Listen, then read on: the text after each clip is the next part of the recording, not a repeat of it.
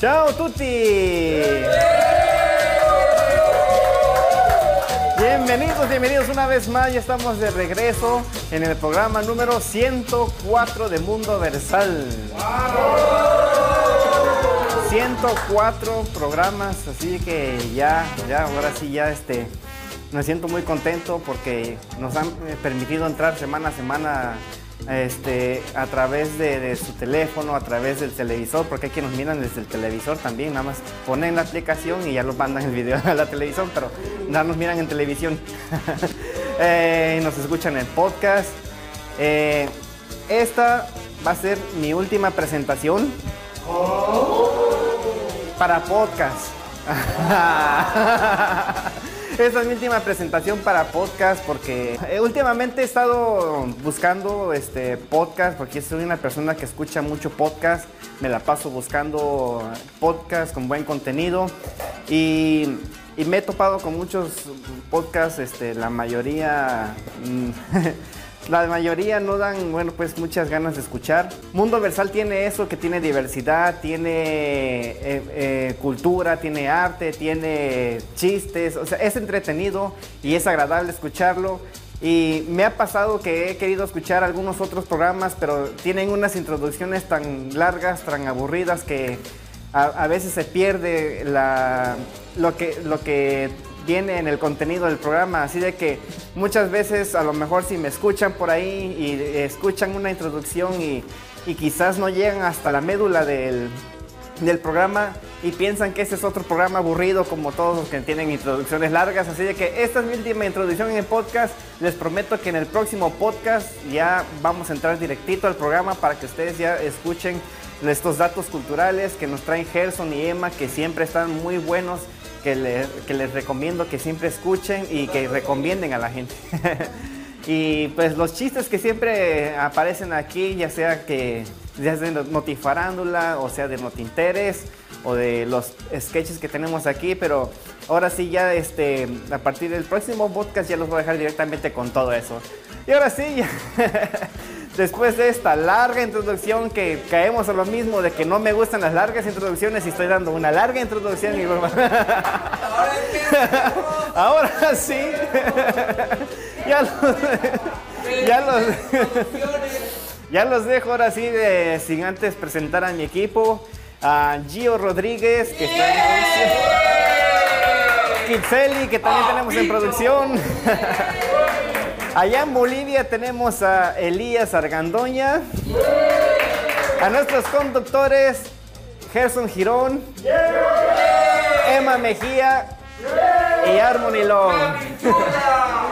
Y el más gritón de todos de los personajes, por aquí tenemos a Manuel Sánchez, a Kira, y a Wilson González.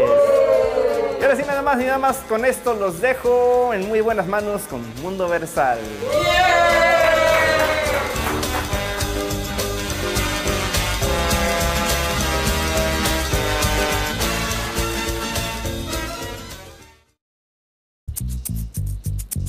Hola amigos, gracias por sintonizar una vez más Mundo Versal, este programa que te trae arte, cultura y mucha diversión. Como siempre me encuentro con nuestra querida compañera Emma Mejía. Hola, hola a todos, muy buenas noches. Pues yo muy contenta de estar aquí esta noche porque nos espera un gran programa, un gran invitado, muchos datos culturales, muchas risas y pues qué más, Gerson. Mucho de todo. Mucho de todo, de todo un poco también. De todo un poco. Sí, nos encanta estar aquí cada viernes, cada ah, ocasión para nosotros es algo muy importante y realmente lo hacemos de todo corazón y lo hacemos con ese cariño de siempre para que ustedes puedan ah, sentirse como en casa igual que nosotros. Así es, ¿y qué tenemos esta noche? Yo hoy, hoy voy a platicarles de algo, de una historia que me pareció muy interesante. ¿Por qué? Porque hoy justamente, 4 de junio, eh, fallece, pero en el año de 1798, una persona que todo mundo mencionamos alguna vez, pero que a lo mejor no sabemos quién fue. Les voy a contar. Normalmente cuando un hombre se trata de que enamora a muchas mujeres o que es un gran conquistador, se le llama de diferentes maneras. Hay muchas formas de llamar Una de ellas, ¿te sabes alguna? Catrín. ¿Alguno, ¿Alguno de ustedes se sabe alguna que me pueda decir? Un Don, Juan, ¿qué otra? ¿Cómo? El Todas Mías. No, no, no, al- Casanova. algo más sofisticado. Casanova. Casanova. es todo, cuando, cuando un hombre es conquistador, es todo un Casanova, porque es como con cierta elegancia, ¿no? No es como que...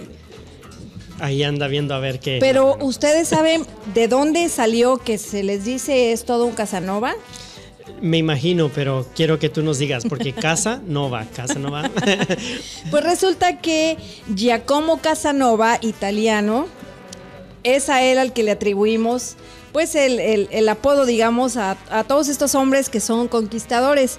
Pero en realidad él tuvo una vida muy curiosa. En, pues en los años, imagínate, murió en 1798, en esos años que pues el mundo era completamente Diferente, distinto. ¿verdad? Les voy a contar lo que él fue. Él, dentro de toda su vida, él fue seminarista, secretario de cardenal, violinista, viajero, escritor, aventurero, hijo de comediantes, agente secreto, espía, eh, trabajando para el rey Luis XV en Francia, diplomático, entre otras cosas. Por un momento pensé que me estabas describiendo, pero ya al ver las ya fechas sabemos dije, que no. eres un Casanova, pero esta ocasión sí se trata del verdadero. Casanova. Por las fechas no Por coincidían. las fechas no coincidían. Bueno, y lo que, lo que se dice es que un verdadero Casanova no solo conquista, sino también conoce, inventa y disfruta la vida. Entonces yo estoy totalmente de acuerdo con él porque toda su vida él se, se dedicó precisamente a disfrutar eh, su vida. Sus aventuras en, en conquistar mujeres se iniciaron porque a los 21 años su mamá lo manda a, pues, a la iglesia. Lo manda a ser em, pues eh, asistente de, de un cardenal, de un cardenal español. Y ahí está, un tiempo, cuando de repente una chica se fuga de su casa y él la esconde ahí. Obviamente lo corrieron, lo excomulgaron y todo, porque pues obviamente no podía hacer eso, pero ahí es donde él empieza sus, sus conquistas. Se preguntarán qué es lo que lo hacía diferente o por qué era un gran conquistador. Porque en esa época eh, las mujeres estaban acostumbradas a pues a irse con el hombre que les tocaba irse, ¿no? Con quien ya tocó. Entonces, pues, este te no toca y, te vas. Y a las mujeres no se les acostumbraba a preguntar, hey, ¿cómo te sientes? Simplemente vas a tener una relación con fulano, te vas a casar con fulano y ya está. Y él, la diferencia que hacía es que él sí las conquistaba. Entonces él les preguntaba, hey, ¿cómo te sientes? ¿Qué te gusta? Llegaba y se las hacía a sus amigas. Entonces en esa época, bueno, ahora vemos que eso es más común, pero en esa época era algo novedoso, muy novedoso que él especialmente lo tenía. Pero su vida no fue solamente de, pues de placeres y aventuras.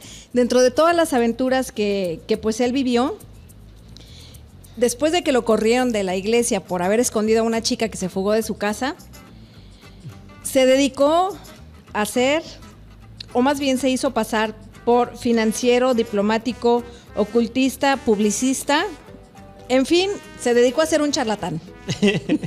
Después de ser un Casanova, va a ser un charlatán. Un charlatán y ahí iba por la vida conquistando a las mujeres siendo un charlatán en realidad. Porque él se inventaba todo lo que no era. Y eso me recuerda un poquito a una película que, que así era una persona que... ¿Cómo se llama la película? Eh, donde sale Leonardo DiCaprio que falsifica cheques y... Bueno, ahora no recuerdo el nombre, pero este... pero él también se hace pasar por un charlatán para ganar dinero, pero bueno, él no era para ganar dinero, él era para vivir toda una aventura, para que su vida fuera una aventura y también poder conquistar más mujeres. Pero eso no, como te digo, no solamente era pura diversión. Él también en algún momento fue acusado de violación, agresión, tuvo obviamente enfermedades de transmisión sexual, fue encarcelado en Francia por prácticas mágicas y esotéricas. Y lo curioso es que él se escapa con un monje que conoció ahí en la cárcel. Su exilio o, su escondite duró 18 años, después él se va a Francia, se hace muy amigo del rey Luis XV, eh, de Madame Pompadour y toda su corte, y ahí es donde a él se le atribuye la invención de la Lotería eh, Nacional de Francia en 1757. O sea, era toda todo un, un personaje, ¿no? De, de, todo lo que hizo, todas las cuestiones que pasaron, mira que sacó algo bueno, ¿no? Que era la lotería, ¿no? La, invención sí, de la... Se le atribuye donde participaron pues grandes personajes de la época, eh, grandes políticos también. Y bueno, pues eh, él también se dedicó a escribir. Eh, en 1795 fallece uno de sus hermanos y él pues cae en la tristeza y, y dice voy a escribir eh, un libro que se llama Historia de mi vida y él a pesar de ser italiano decidió escribirlo en francés porque el francés era el idioma que se manejaba más en Europa en esa época. Entonces eh, parte de su historia, porque no terminó porque él, él falleció antes de terminar, pero ahí empezó a, a plasmar sus memorias y pues ahí vemos la historia de por qué los hombres conquistadores se les llama Casanova y pues saber un poquito más de este personaje, ¿no? Al que le atribuimos el, el grandísimo apodo. Y realmente una, una, historia de película, ¿no? Después de pasar todas estas aventuras y luego pues atribuirle también la invención de, de la lotería, que también ha traído mucha satisfacción a muchas personas. Claro. a tantas personas alrededor del mundo. Uh, realmente no sé si habrá una película de él, porque todo lo que comentaste se me hace como parecido, como que ya lo he visto en alguna parte. tendríamos, que, tendríamos que ver. Y si no hay una película, estaría muy buena hacerla, ¿no? La verdad es que su vida es, es bastante simpática, ¿no? Muy curiosa, todo lo que él hizo durante su vida, se escapó de la cárcel con un monje. Al final de todo.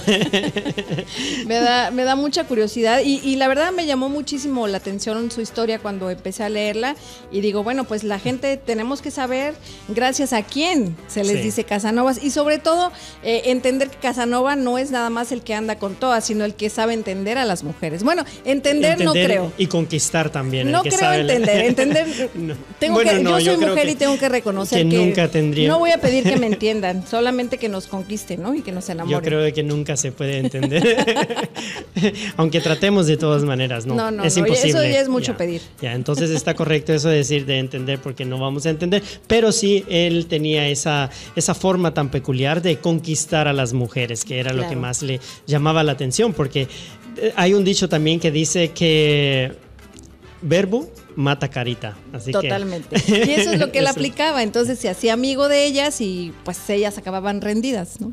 Así que el verbo a veces ayuda mucho. uh, y pues déjenme contarles también de que uh, esta es una historia que no es tan de tanta aventura, pero sí es una historia muy, muy tierna, muy conmovedora, pero a la misma vez una historia que um, alzó muchas voces y que muchas personas en pro de los animales eh, levantaron su voz porque en el año 1954 Laika Laika, una perrita muy peculiar, muy hermosa, este, fue lanzada hacia la luna, o sea, hacia el espacio, eh, en un viaje en el cual la Unión Soviética tuvo que hacer. Eh, Laika, eh, su traducción en, Moscú es um, uh, ladradora. Esta, perrita era tan peculiar que en una competencia, no fue competencia, sino que ellos decidieron elegir qué animalito podría ir hacia el espacio y de tres de ellos, ella fue la, privilegiada porque todos vieron en, en, Laika algo muy especial. Era muy tranquila, era muy dulce y era muy, muy quieta y hacía era muy entendida. Así que realmente ella fue la ganadora. Habían otros animalitos que también eh, los pusieron a prueba, pero por una u otra razón no lograron. ¿Perros eh, también? Sí, perros. Eh, ellos hicieron esta prueba y decidieron que los perros callejeros eran los más indicados porque ellos estaban ya acostumbrados a vivir bajo presión. Wow, y sí es cierto.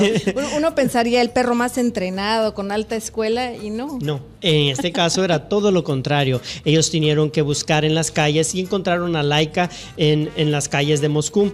Y ellos se referían a que los perros callejeros, ellos podían aguantar frío y aguantar hambre por muchos días y pues ellos sabían cómo sobrevivir, a excepción de los otros perros, como claro. tú dices, ya adiestrados y, y, y, pues entrenados. Laika, cuando hicieron este viaje espacial, uh, muchos especulaban de que había sido a los seis días que ella había muerto, pero no, después develaron de que fue horas después, seis, cinco o seis horas en las cuales ella murió por la presión y falta de oxígeno. Eh, O sea que no- ella no llegó Ella en el no lanzamiento. llegó en el lanzamiento. Pero esto lo dejaron ellos y no lo habían develado hasta años después. Laika, en sus 5 o 6 horas, su presión fue tanta de que su corazón palpitaba demasiado y pues realmente el oxígeno le hizo falta y en esas 6 horas ella ya no pudo seguir su viaje hacia el espacio.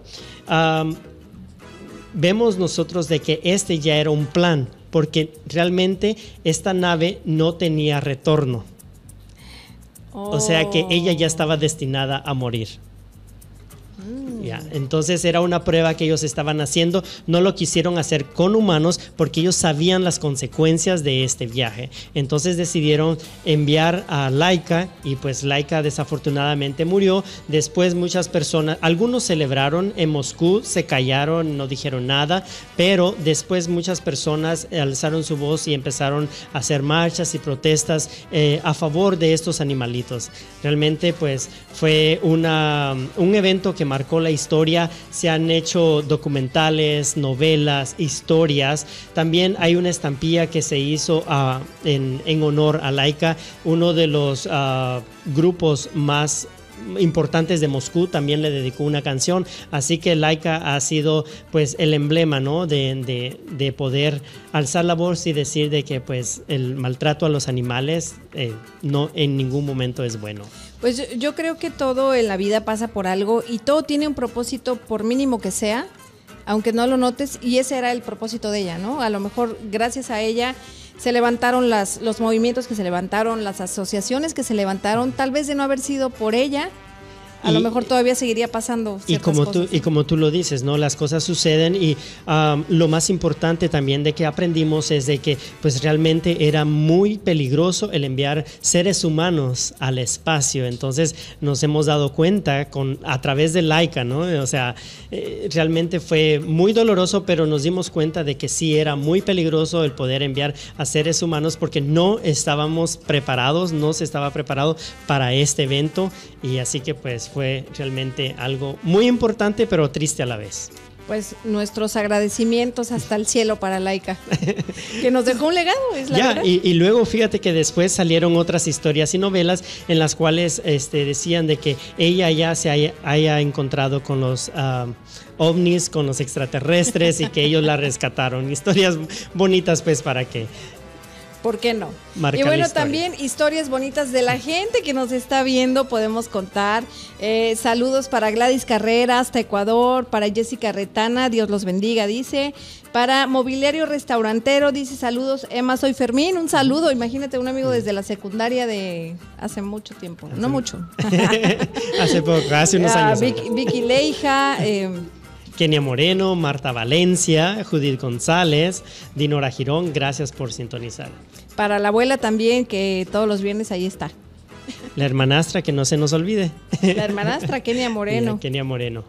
Y pues para toda la gente que está sintonizada, muchísimas gracias por estar ahí, porque es que por ustedes estamos nosotros aquí, también trayéndoles información y trayéndoles diversión y lo que ustedes quieran que les traigamos, también háganoslo saber y también se los traemos. Así que no se despeguen de donde están, sigan en sintonía porque vienen cosas más interesantes en este programa de Mundo Versal. Al cliente lo que pida. Claro que sí.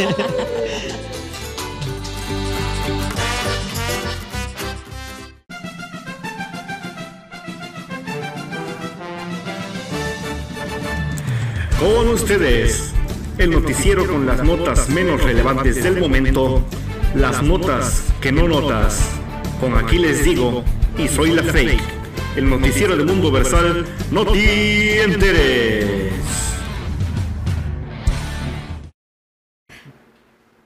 Compañero, muy buenas tardes. Buenas tardes, bienvenida compañera. Se ausentó por mucho tiempo usted. Más bien le pareció a usted mucho tiempo. Veo que me extrañó, compañero. Pero no, solamente fueron unos días. No lo niego compañera. Fíjese, le cuento que había un tipo que quería ser parte de este de este segmento tan esperado y que lo ven en todo el mundo, pero bienvenida. Ah, gracias por Sí, avisarme, compañero. Sí, compañera. Ah, está bien. Empecemos con las noticias, ¿le parece bien? Claro que sí. Adelante, compañera Zoila. Señores, yo soy el señor Aquiles. Así que caballero, amigo, si usted tiene esposa, le conviene escuchar esta nota. Oiga lo que dice. Si, su- si a su esposa le busca, si su esposa le busca pelea en los primeros días de junio, se quiere ahorrar el regalo del Día del Padre. Síganme para más consejos. Ay, fíjese que hay canciones que transportan a otros lugares. Hoy, por ejemplo, pusieron música de Bad Bunny.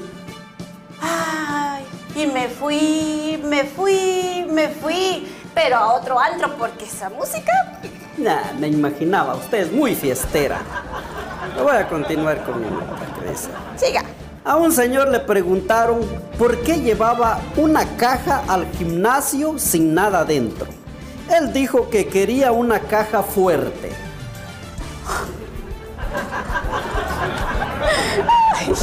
Después de salir de una mm, confesión con el padre Germán, una señora desapareció. Después de muchos días sin poder encontrarla, la encontraron en Tijuana, toda tranquila. Hmm, Nadie la asaltó ni le hizo daño. Y le preguntaron que por qué se había ido, que por qué se fue. Y ella respondió que el padre le dio un consejo, que le dijo, que Dios está en ti, Juana. Y Juana se fue a Tijuana. Ay, compañera, estas notas son deben ser serias, pero usted muy chistosita. Voy a continuar con el mío, con mi nota. Dice, científicos. Científicos han creado un estudio donde se sabrá si al tirar el jabón se ensucia el jabón o se limpia el piso. Quédese en Mundo Versal y en pocos días le daremos el resultado de este estudio. Un aviso muy importante para la población mexicana. Escuchen, a partir de junio, hmm, la Secretaría de Salud recomienda que después de bañarse no olvide secarse bien la panza. Sí, la panza. Porque, ¿qué creen? Que la panza es por el... Perdón, permítame tantito. Estos lentes. Dice, mm, la nota, que recomienda que se bañen bien y no olviden secarse bien la panza por el dengue. Ya saben, que se aloja en todas las llantas, en toda la humedad. Y pues eso le produce dengue. Ya que todos queremos un México saludable, ¿verdad? Eh, compañera, estoy de acuerdo con usted. Gracias. Una comadre le preguntó a otra que cómo le iba en su matrimonio. Le contestó que su esposo solo anda en bares y antros. No era porque... No es porque es borracho ni mujeriego. Lo que pasa es que es muy celoso y anda toda la noche buscándola.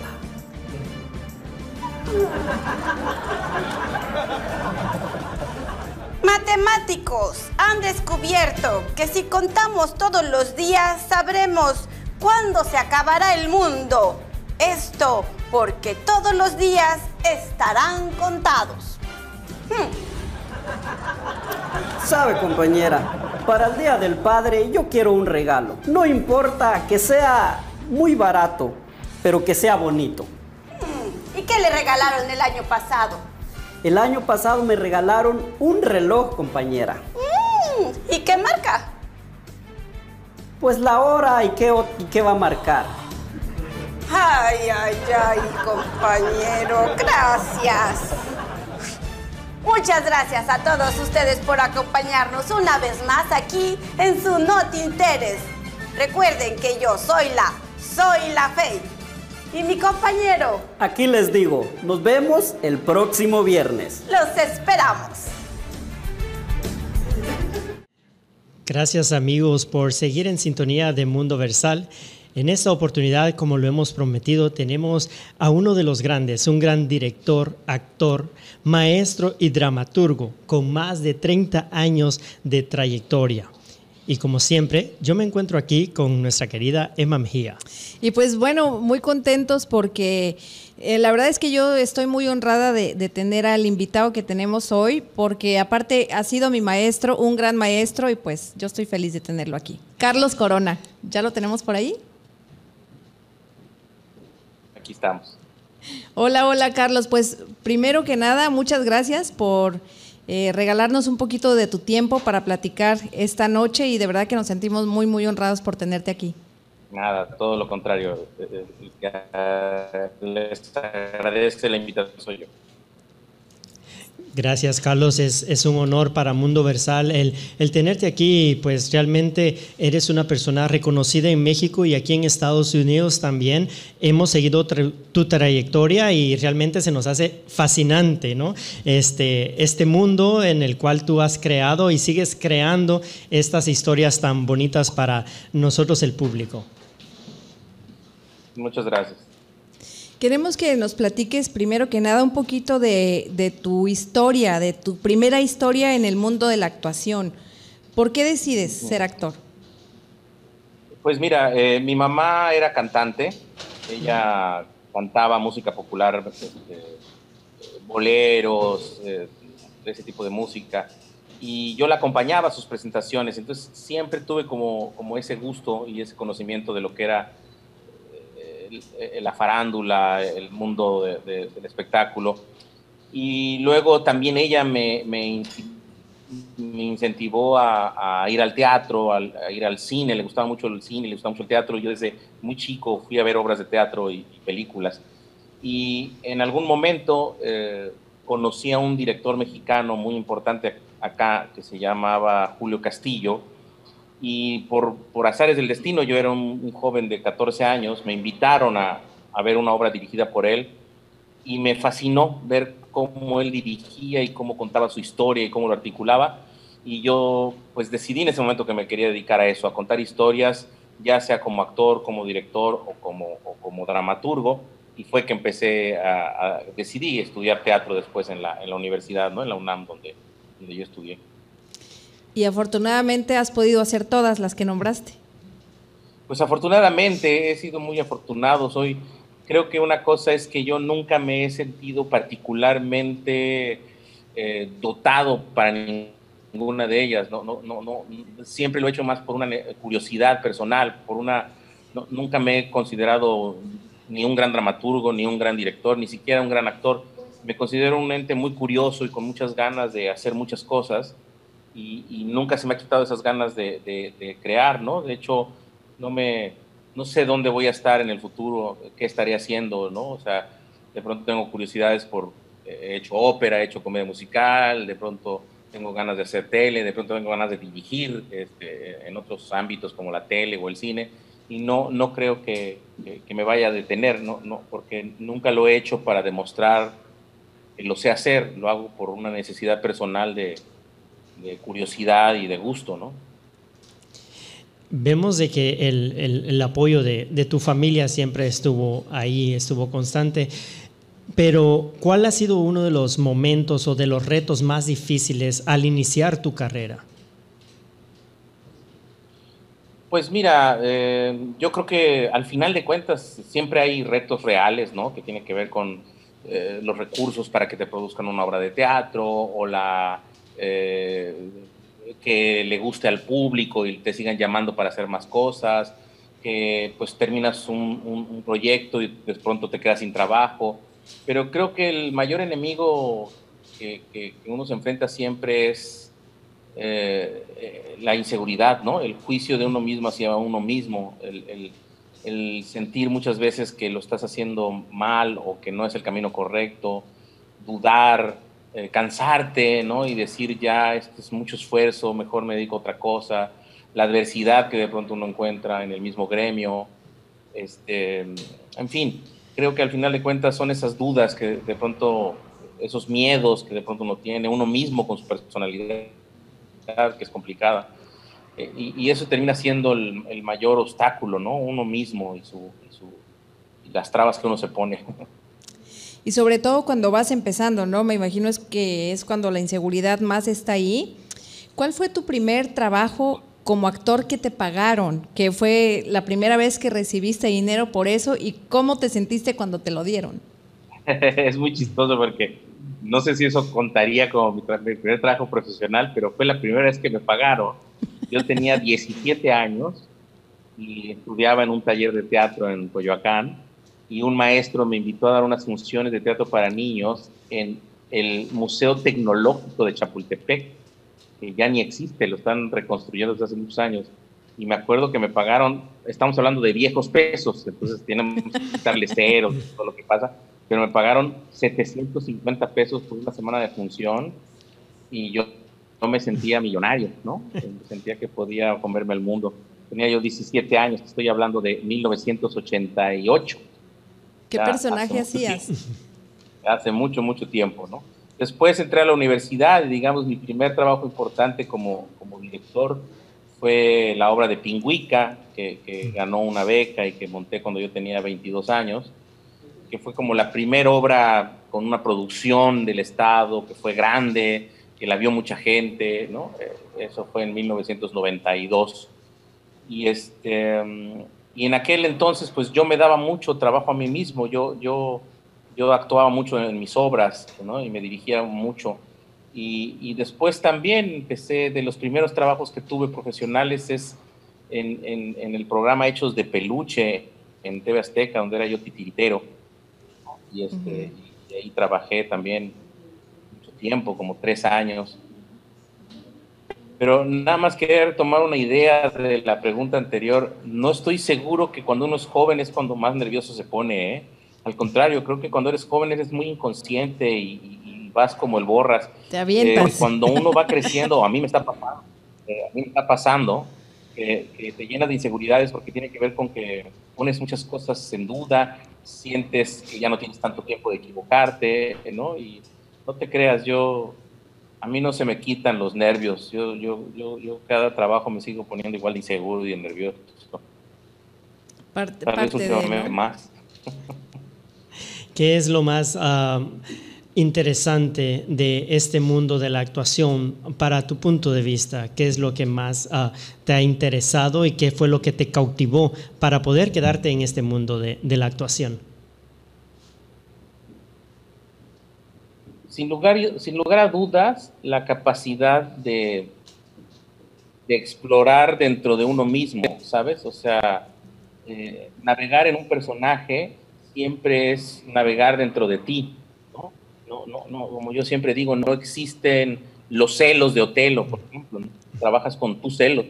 Entonces, cada que haces un trabajo, navegas dentro de tu alma, dentro de tu espíritu, y eso se vuelve muy interesante porque te das cuenta que todos los seres humanos, sin importar eh, quiénes seamos, a qué nos dediquemos o, o, qué vida tengamos, estamos llenos de recovecos y que eh, la vista hacia adentro es infinita.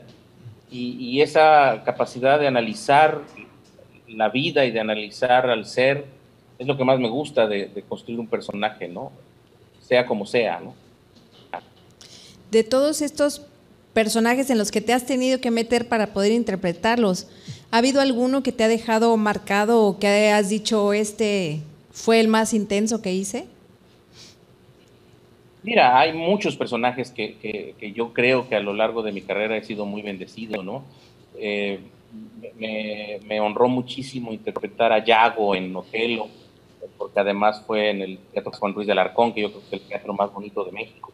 Este, cuando hice la serie del Encanto del Águila, me fascinó entrar en, los, en las botas de, Álvaro Obregón, ¿no? Y conocer a ese general de la Revolución Mexicana y, entenderlo como un ser humano y no como un personaje acartonado de la historia, ¿no? Este, eh, vaya, es, eh, hace poco me tocó hacer el comendador de Puente Ovejuna y también entrar en esas honduras de oscuridad en el alma, pues te conmueve mucho, ¿no? Hay varios personajes que me han... Me gusta mucho el humor, entonces también haber hecho al Cácaro Gumaro con, con gente como Andrés Bustamante, ¿no? Es una de las que yo más admiro en el mundo, y, que, y haber hecho comedia a su lado, una comedia que yo respeto muchísimo, y hacer ese tipo de humor con gente como Alejandro Calva o como Emilio Deportes, como Ana de la Reguera, pues también es algo que guardo en mi corazón con mucho cariño, ¿no? Entonces, creo que he sido muy bendecido afortunadamente con personajes interesantes y, los que vengan, ¿no? Nosotros aquí estábamos comentando acerca de qué fascinante es el, el mundo de la actuación de, de, un actor, pero detrás de, de, todo este mundo también hay una vida, ¿no? Este, hay un diario vivir. ¿Cómo ves tú y cómo podrías decirle a las personas? Porque a veces miramos al artista muy lejos, pensamos que son... Uh, ¿Cómo podríamos llamarle? Como que tienen una vida en un palacio un... apartado de los mortales, nosotros, ¿no? Entonces queremos, queremos escuchar de voz de un actor, productor, dramaturgo, etcétera, ¿cómo es la vida diaria de un actor fuera de la actuación? Igual que la de todas las personas, no somos tan especiales. Yo siempre he defendido que nos bajemos un poquito de este pedestal en el que de pronto se nos pone.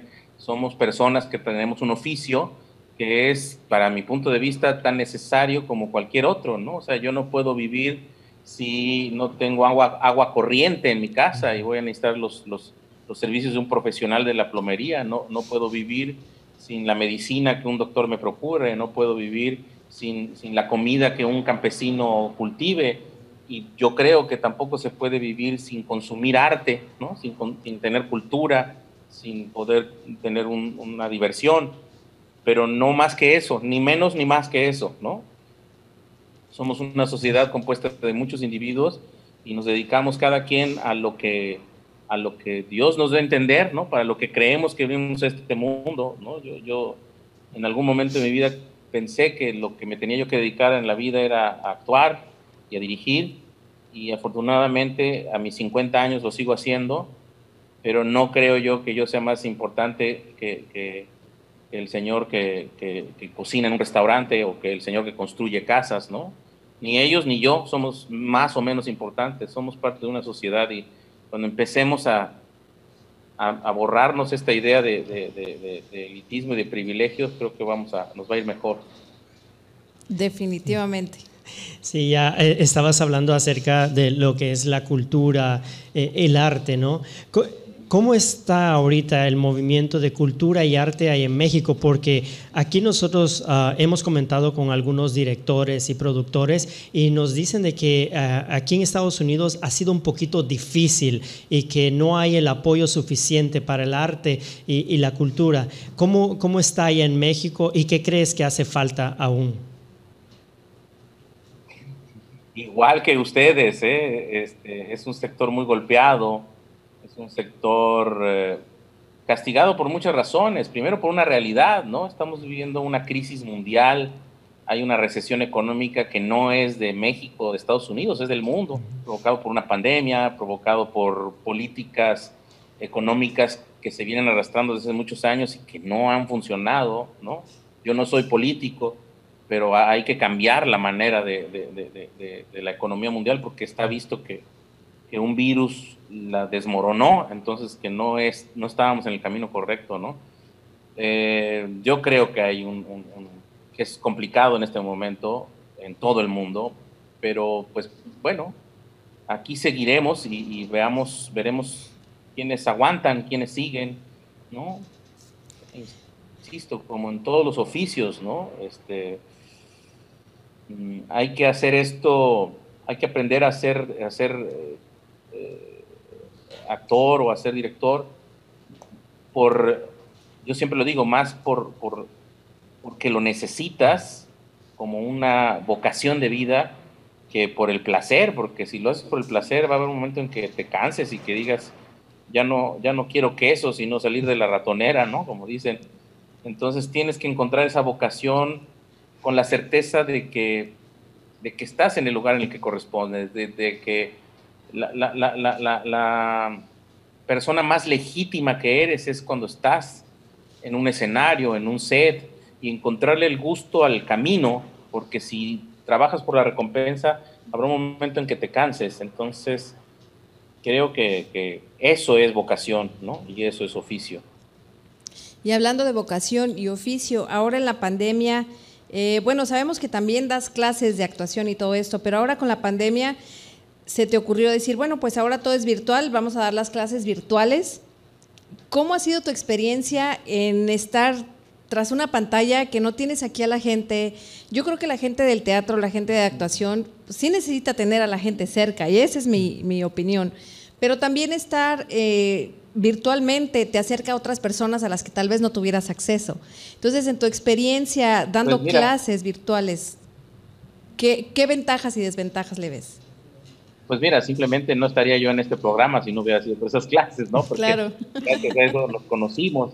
Entonces, yo la verdad es que me he vuelto una persona cada vez menos prejuiciosa a nada, ¿no? Cada vez tengo menos certeza de que las cosas tienen que ser de una forma, ¿no?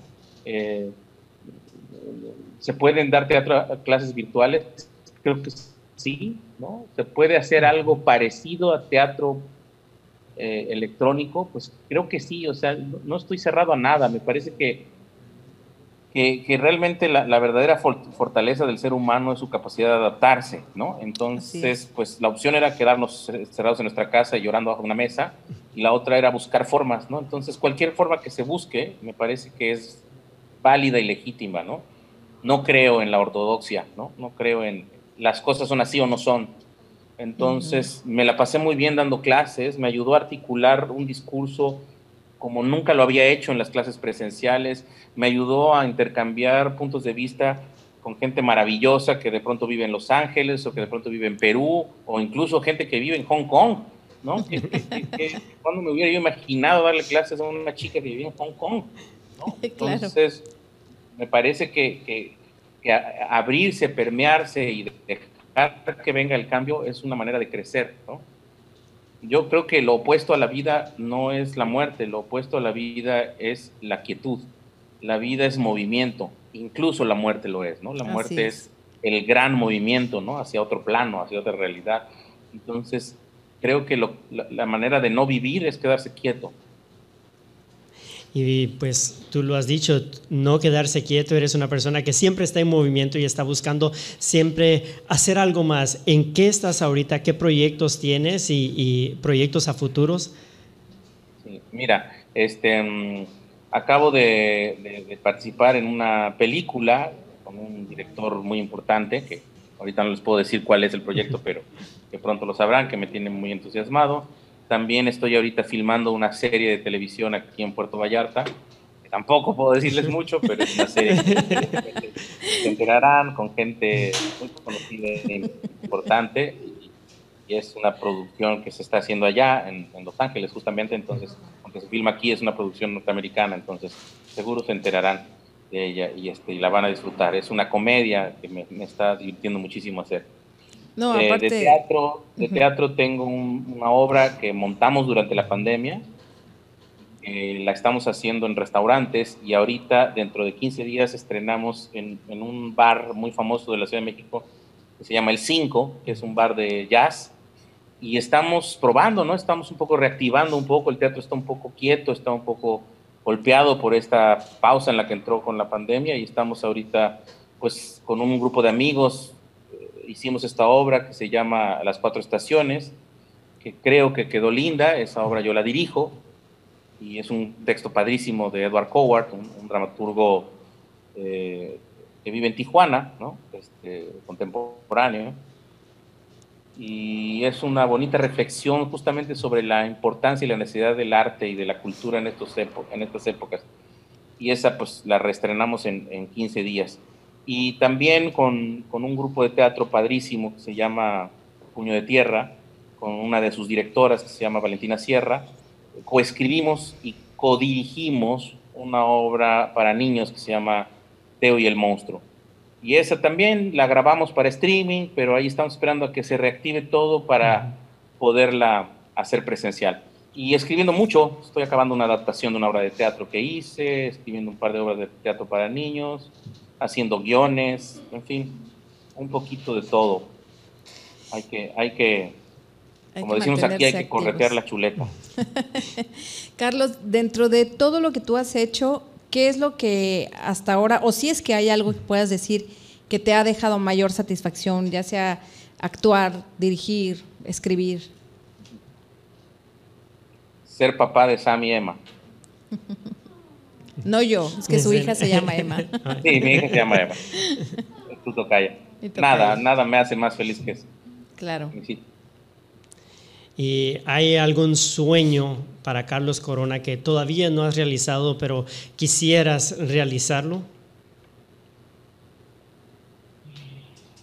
Pues creo que mi sueño es que al final del trayecto mire yo para atrás, logre sentirme orgulloso de quién soy y de lo que hice, sin importarme qué. Hay cosas que en la vida de todos no, nos sentimos orgullosos de todo lo que hacemos. Quisiera que al final del camino, en la balanza, pudiera yo decir, hice lo mejor que pude y, al final estoy orgulloso. ¿no? Creo que ese sería mi sueño y que mis hijos estén orgullosos de mí. ¿Y algún actor o actriz que fuera tu sueño trabajar con?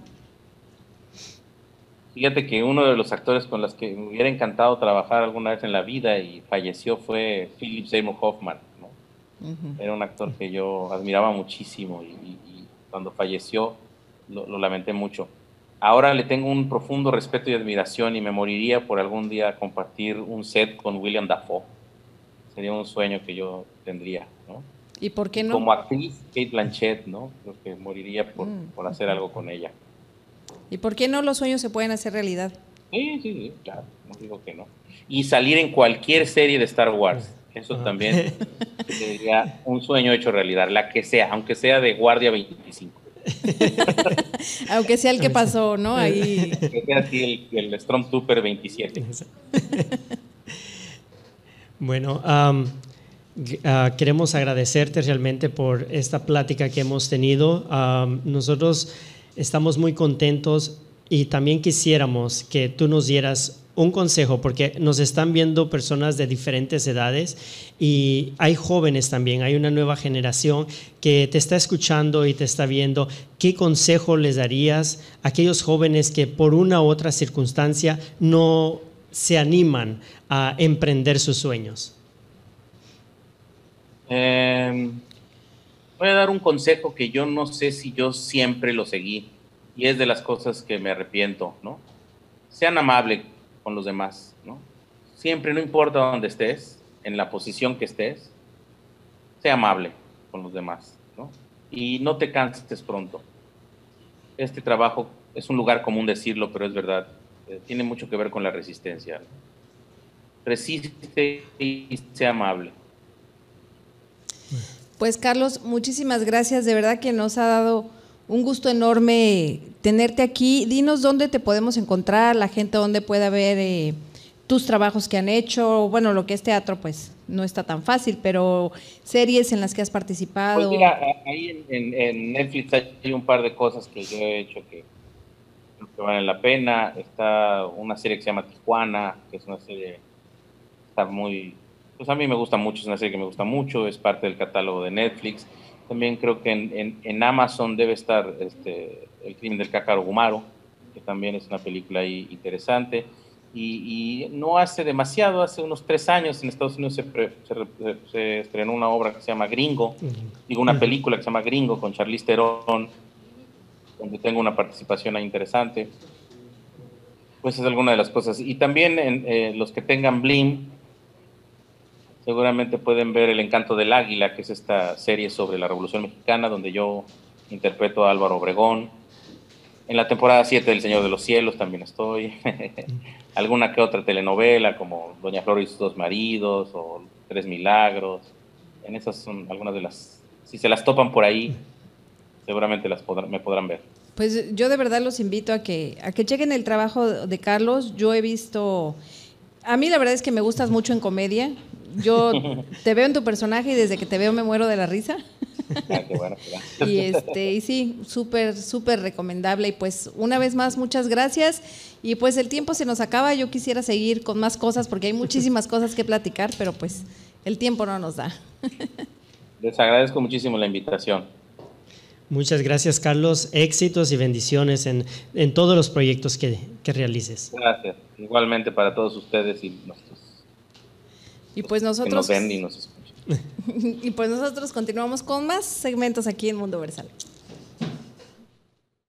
Y muy buenas noches. Nos estamos nos estamos despidiendo. Muchísimas gracias por habernos acompañado. Pero recuerden que la próxima semana amenazamos con regresar a la misma hora y en el mismo canal. Así que ya saben, ahí vamos a estar presentes. Y los ah, primicia, como siempre, en podcast los jueves. Así que escúchenos el jueves en podcast. Y ahora sí nos despedimos. Muchísimas gracias. Hasta la próxima.